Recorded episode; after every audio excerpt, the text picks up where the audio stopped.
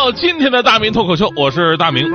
呃，用魔法打败魔法，这是这阶段特别常见的一句话啊。本身的意思呢，就是说有的人呢，他不跟你讲理，那你也别跟他讲理了。以其人之道还治其人之身啊。当然了，这个结果不一定好使。呃，不过呢，就过程一定非常解恨啊。确实啊，就很多时候呢，我们跟某些人他是讲不了道理的。比方说啊，你就不能跟你媳妇儿讲道理。两个人的世界没有裁判，只有包容跟理解。这强哥就特别希望能跟强嫂俩人讲讲道理。有一次跟强嫂说了，说哎呀，这夫妻矛盾呢，不是打架就能解决问题的，咱们得学会讲道理啊。哎，现在好了，强嫂已经不打强哥了，但总是叫强哥跪着听他讲道理。你跟领导也讲不了道理啊，对不对？你比方说我们，按道理来讲，我们节假日、五一、春节、十一啥的，我们应该放假呀，按道理啊，是吧？问题是领导他也不按道理来呀，是吧？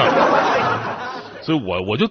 我就喜欢这么有事业心的领导啊！你跟自己的父母也讲不了道理啊，孝顺孝顺顺，有的时候比孝都重要。就在他们眼里啊，你永远是个孩子。就我到现在我做什么，我的父母看我都是错的。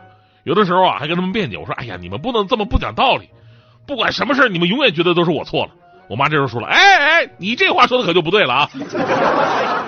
她居然没有发现自己的矛盾。其实呢，跟其他人也是一样，就是跟讲道理啊，就讲道理这事本身就很虚无，因为你跟本身就讲道理的人，你也不需要讲什么道理，他就明白；而你跟不讲道理的人讲道理，你也没什么道理可讲。当对方对你施展出不讲道理的魔法的时候，这个时候你会怎么办呢？哎，最近我们看到很多啊，用这个魔法打败魔法的新闻，听着就让人有种莫名其妙的爽感啊。第一个新闻呢，跟这个占车位有关。最近呢，这个湖南长沙一个小区啊，一女子自行购的这购买的这个停车位啊，就是自己的停车位被邻居给霸停了，而且一霸停就是连续好几个月，多次沟通没有结果。对方最开始说：“哎呀，这个不在家啊，推脱。”再后来呢，就是反而要求女子提供购买车位的合同 啊，你把这个合同给我看，我看是不是你的？这岂有此理啊！你占人家车位，你还有理了？但这业主也很刚啊，一怒之下。他用地桩啊，直接把自己的车位给焊死了。就邻居那车在车位里边前前后左右啊，全都是焊在地上那个桩子，你这车根本就没法开得出来。就你废我一车位，我废你一车。业主霸气表示啊，说必须道歉，否则甭想把车开出来了。哎，网友评论说大快人心，以魔法打败魔法。还有网友的一句话说的特别的到位啊，就是开始我只是想跟你好好说话，但是你却以为我好说话。无独有偶，其实用魔法打败魔法是很多朋友一直以来解决问题的办法。这里边充满着各种的人生的经验和智慧。比方说，前两天在河南周口，一男子到旁边的一个小店要钱乞讨，啊，店员说：“哎呀，不行不行，我这里没有零钱啊，没有没有零钱可以给你。”男子说：“没事，我可以扫码。”啊，亮出了二维码，紧接着还下跪磕头，不给就不起来，吓得店员跟另外一个小伙伴俩人扑通一下也跪下了。反正你咋地，我们就咋地啊！当时要钱的男的一看场面有点尴尬，而且对方还是二归一，再僵持下去整不好自己还得给他们钱，爬起来灰溜溜的走了。同样是在河南街头，前两天有个视频也很有意思。这小伙呢跟大妈俩人发生争执，大妈上去撕扯小伙，小伙阻拦大妈，大妈顺势倒地不起。哎呀，围观群众啊瞬间涌上啊！这个场面来看啊，哎呀，这倒地的大妈和站着的小伙。这没有任何解释余地啊，对吧？同情弱势是咱们善良人的共性啊。这眼看就是小伙的一个问题啊，眼看自己要被冤枉指责了。这时候小伙急中生智，他也顺势一倒，跟大妈有样学样，倒地不起 啊。但跟大妈不一样的什么呀？大妈倒地之后啊，就是双手捂脸干嚎啊。小伙子是满地打滚，一边哭一边把刚才事情的来龙去脉、怎么回事都给你讲清楚了，口齿伶俐，逻辑清晰。路人包括网友对小伙的机智也纷纷点赞，就总有些人吧，觉得只要我先躺下，我就是弱者，所以往往仗着年纪啊、身份呢，先倒地为强。但这一次会魔法的大妈终于是碰到对手，网友们说了，这就是施夷之长技以制夷啊，这个这个夷是阿姨的夷。那反过来说呢，大妈倒地不起这个办法呢，一般情况下其实是很好用的啊。当然了，如果对方并没有对你怎么样，两个人普通摩擦，你撕扯对方，对方拦了一下你的手，你捂脸倒地不起。你这就太假了。这个特别像当年世界杯，里瓦尔多骗他一张红牌，就对方啊啊把球踢还给他，让他发点球去，结果呢球踢到了里瓦尔多的小腿上，然后里瓦尔多捂着脸倒地不起，而且当时还来回翻滚啊，对吧？你要这么搞就成笑话了嘛。那这个倒地什么时候好用呢？就是化化解一些就是即将到来的暴力矛盾是非常好用的，对吧？是对方主动有明显的攻击动作了，你比方说对方扇你嘴巴，这时候你倒地不起，对方全责啊。有朋友说了，说这不解气呀，啊，他扇了我，我得还手啊，不行，你还手，你还手就是互殴。我们来关注一个最近的新闻，说女子在高铁上因为制止熊孩子踢她的椅背儿。与孩子家长发生口角，在列车员调解无果的情况之下，遭到家长掌掴之后，予以还击。那报警之后呢？女子认为对方有错，还先动手打人，应负主要责任，所以不接受和解。最终呢，被警方认定为互殴。就熊孩子家长赔的多点，罚款五百。呃，那该女子呢也被处罚了两百块。就这事出来以后吧，很多朋友特别的气愤，因为法律的裁定代表着，那被打了难道不能还手吗？只能被动挨打吗？这情感让大家伙接受不了。那之前呢，我记得咱们有一期大明脱口秀，特别跟大家伙讲过，就是互殴和正当防卫之间的区别。咱们的法律是不鼓励以暴制暴的，所以这个时候你及时倒下，可能会有一个更好的结果。顺便还可以做做个什么免费体检。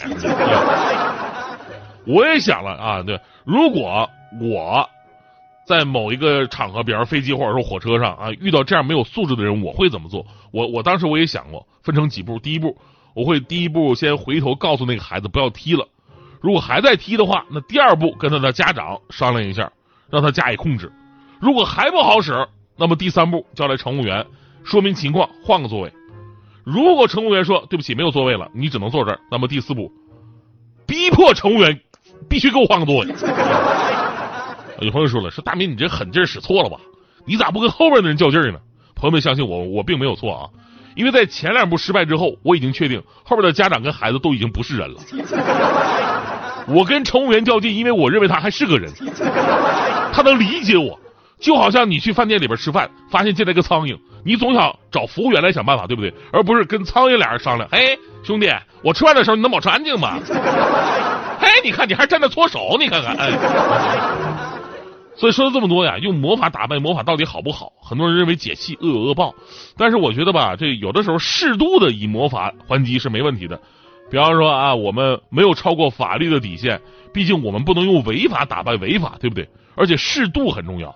像前不久插队的祖孙二人，后来呢遭到了网友的疯狂人肉、恶意侮辱。咱们说插队这个事儿吧，它固然有失风度，但是这种。让对方直接射死、无法做人的魔法报复，真的是对等的惩罚吗？还有很关键的一点，就是很多情况用魔法打败魔法，背后有着一种无处申辩的心酸。他游走在法律的监管的一种灰色地带，就既让执法者他使不上劲儿，也让老百姓过得不安生。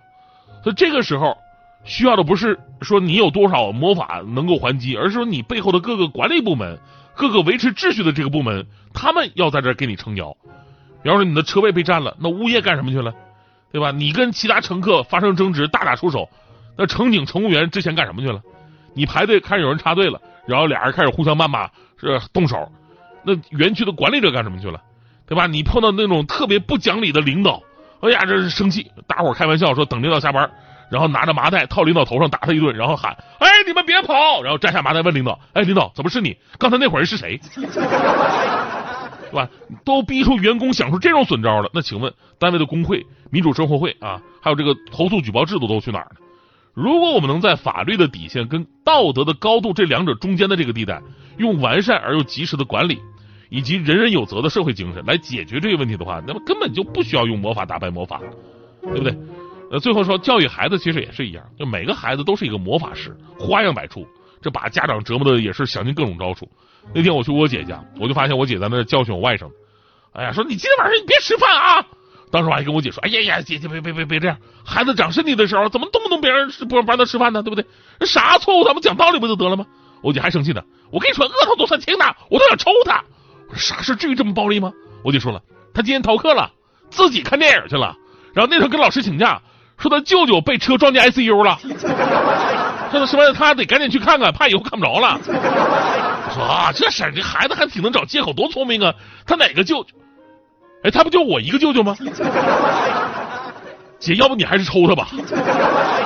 算了，姐，我我怕你手软，我我亲自动手吧，我我来吧。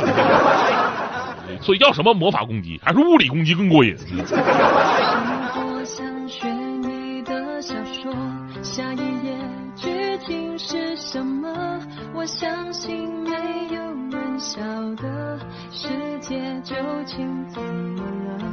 也许是我也闷得太久，也许是我今天着了魔，好像失踪几秒钟。